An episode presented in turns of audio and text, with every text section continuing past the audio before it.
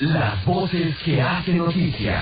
A ver, estamos enfrentando una pandemia sanitaria mundial, eh, hay un impacto económico severo en todo el planeta y vamos a revisar también en México cómo nos está yendo con los indicadores de seguridad. Antes del COVID, antes de que apareciera este virus, uno de los grandes problemas, de las grandes preocupaciones que tenemos las y los mexicanos es justamente la inseguridad, la comisión de delitos en un país en donde la impunidad es, híjole, galopante, es eh, eh, abrumadora el nivel de, corrupción, el nivel de impunidad, la falta de impartición de una justicia pronta, expedita, segura, que garantice un Estado de Derecho.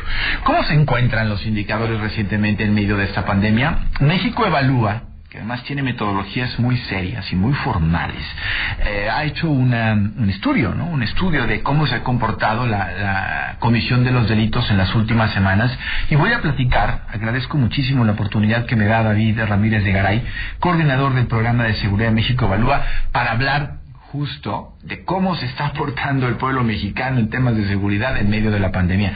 Hola David, me da mucho gusto saludarte. Buenas noches. ¿Qué tal, Héctor? Buenas noches a ti y a tu auditorio. Es tu casa, bienvenido a San Luis Potosí. David, ¿cómo estamos en, eh, Comisión de Delitos en estas últimas semanas de pandemia? Mira, pues, son todas las cosas que están, que se están moviendo a raíz de la contingencia sanitaria. Una de ellas es el tema de, de seguridad con una principal característica, que estamos todavía en la mitad de una cuarentena que se ha, se ha prolongado y que seguramente se va a prolongar todavía un poco más. Entonces han empezado a aparecer preguntas muy naturales de qué es lo que va a pasar con los comportamientos criminales durante esta eh, cuarentena a la que nos, hemos visto obligados por la por la pandemia y además hay una segunda pregunta también importante de qué va a pasar una vez que ya se termine la, cuarentena y cómo los efectos de la cuarentena van a van a impactar de alguna manera en la incidencia delictiva ¿no? preguntas muy interesantes pero muy difíciles de resolver porque estamos en la mitad de la tormenta digamos ¿no? entonces todo está muy es muy difícil de ver hacia el horizonte y ver, ver, este, los los datos los datos se están generando ¿no? la cuarentena lleva apenas eh, digo que, que, formalmente se instauró llevará dos semanas y, fracción más o menos y todavía no se publican los resultados los datos oficiales de la incidencia delictiva del secretario ejecutivo ¿no? entonces ahí hay hay muy poco con qué con qué sacar algunas algunas conclusiones y por ello, nosotros decidimos buscar en la experiencia más similar a lo que estamos viviendo ahora. Y lo que encontramos fue en el 2009 la ah, pandemia, la última pandemia en la que, paralizó el país del virus de la influenza H1N1, que como el público recordará también fue de alcance global, fue categorizada como pandemia y llevó a una emergencia sanitaria que paralizó al país por dos semanas. Entonces, y ahí sí tenemos datos de cómo se comportó la incidencia delictiva y cómo variaron ciertos ciertos delitos. Entonces decidimos plantar las preguntas a esos datos porque seguramente nos podrían indicar más o menos un camino de hacia dónde eh, nos van a ser los resultados de la incidencia delictiva durante esta cuarentena. ¿no? Porque ahora la, la segunda pregunta sería ¿por qué una cuarentena tendría que afectar la incidencia delictiva? Y la respuesta es, es muy sencilla, porque para que un delito se, se, lleve a cabo, hacen falta dos cosas, tres cosas, perdón.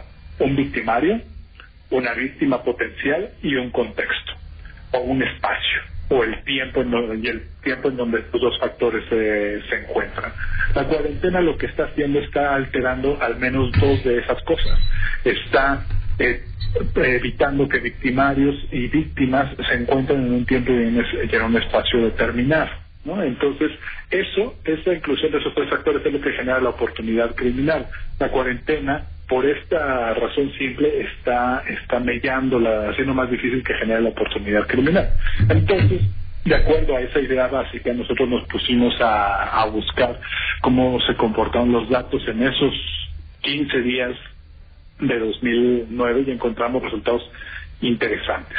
Por ejemplo, vimos que eh, a nivel nacional disminuyeron dos delitos de manera importante. ¿no? Realizamos ahí distintos controles más técnicos para evitar la influencia de la tendencia o influencias de la eh, temporales, ¿no? Eh, para tener una idea bien clara de cómo varían los delitos. Y en el caso de los que disminuyeron, encontramos que el homicidio intencional, las es decir, las defunciones por homicidio disminuyeron en esos 15 días y las lesiones dolosas también.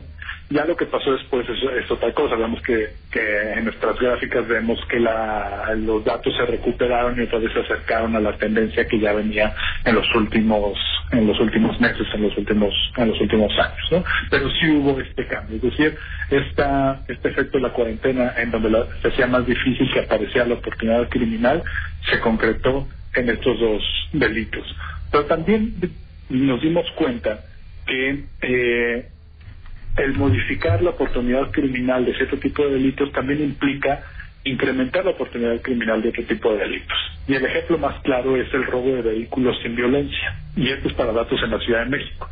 Veamos, ¿qué pasa cuando la gran mayoría de la, de la gente se queda en su casa por la cuarentena, ya no puede realizar sus rutinas cotidianas y no puede usar transporte público y los que tienen autos privados no pueden usar sus autos, entonces se quedan se quedan detenidos sin estar supervisados. La gran mayoría de la gente de las grandes de las grandes ciudades no tiene espacio para resguardar el auto, normalmente se queda en la, en la calle, la calle. sin vigilancia. ¿no?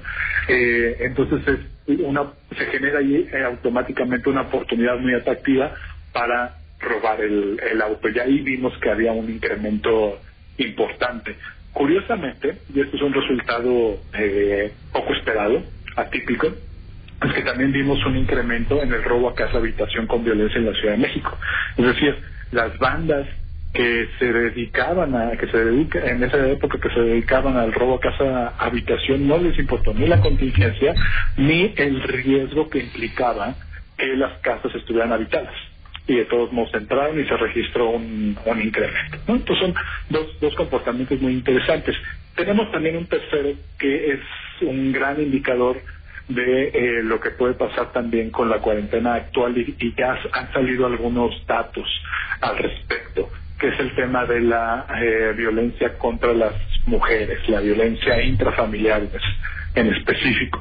Es uno de los delitos que aumentaron, ya justamente a raíz de la cuarentena que estamos viviendo, no solamente en México, sino en otros países empezaron a generar notas eh, y, datos de que esta cuarentena, en un contexto en donde la violencia contra la mujer está es un problema real, cuando hay una convivencia, digamos, obligada, eh, esto es un escenario favorable para que se dé la violencia intrafamiliar, ¿no? Pensemos en casos en donde ya ha habido antecedentes de, de, violencia y ante la cuarentena, pues esto no se va a detener, al contrario, esto es probablemente que genere un clima de tensión que exacerbe la, probabilidad de que se dé la violencia contra las mujeres. Entonces, esos son los principales resultados que nosotros encontramos en este ejercicio y creo que nos indican un poco de hacia dónde se podrían eh, desarrollar las cosas ahora que salgamos de esta cuarentena en la que estamos. Interesante. A ver, David, es David Ramírez de Garay, coordinador del programa de seguridad de México Evalúa.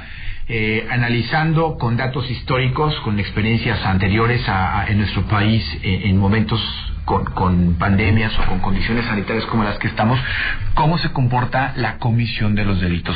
Eh, tengo un minuto, querido David, pero te, lo quiero preguntar. A ver, los expertos dicen que esta pandemia supera, sanitariamente hablando, con mucho al asunto de, de la influenza del 2009 y que el impacto económico superará con mucho también lo que ha ocurrido en otros en otros tiempos pasados.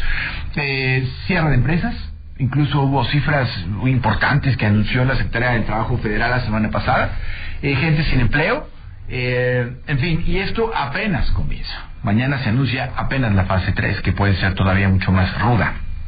Sin duda, querido David, esto va a tener una relación inminente, no sé si mañana o pasado, pero en algún momento, con la comisión del delito. Sí, es uno de los puntos que hay a los cuales hay que estar atentos y hay que verlo con mucho detalle.